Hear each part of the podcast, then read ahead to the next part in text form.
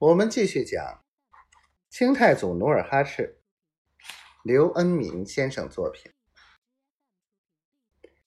一天，努尔哈赤在铁岭卫游击府摆酒设宴，欢庆开元铁岭大捷，龙敦便伺机而动，各贝勒旗主大臣，欢聚一堂，论功行赏。兵士们也都在各自的营帐喝酒。席间，各备了旗主，一一向韩王敬酒。龙敦逆反平时长辈骄横的神态，串通手下大小牛鹿额真，向韩王大献殷勤，轮番向韩王跪地敬酒。韩王无奈。只好一盅接一盅的喝下去。时至深夜，三星西移，老韩王喝得酩酊大醉。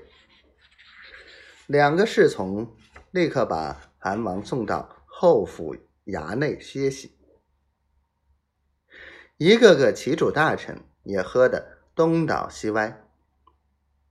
这时，龙敦趁机抽身。悄悄地离开了大厅，偷偷地走向后衙门。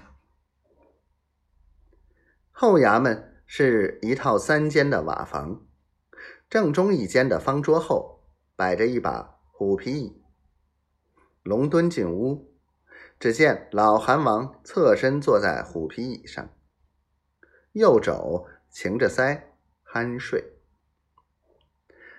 他进屋。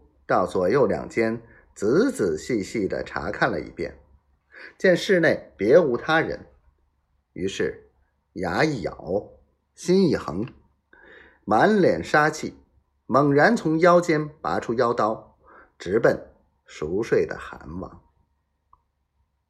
老韩王鼾声如雷，龙敦一个箭步窜到他跟前，正举刀向韩王刺去。突然，从桌下窜出一条大黄狗，猛地扑向龙敦，吓得龙敦出了一身冷汗。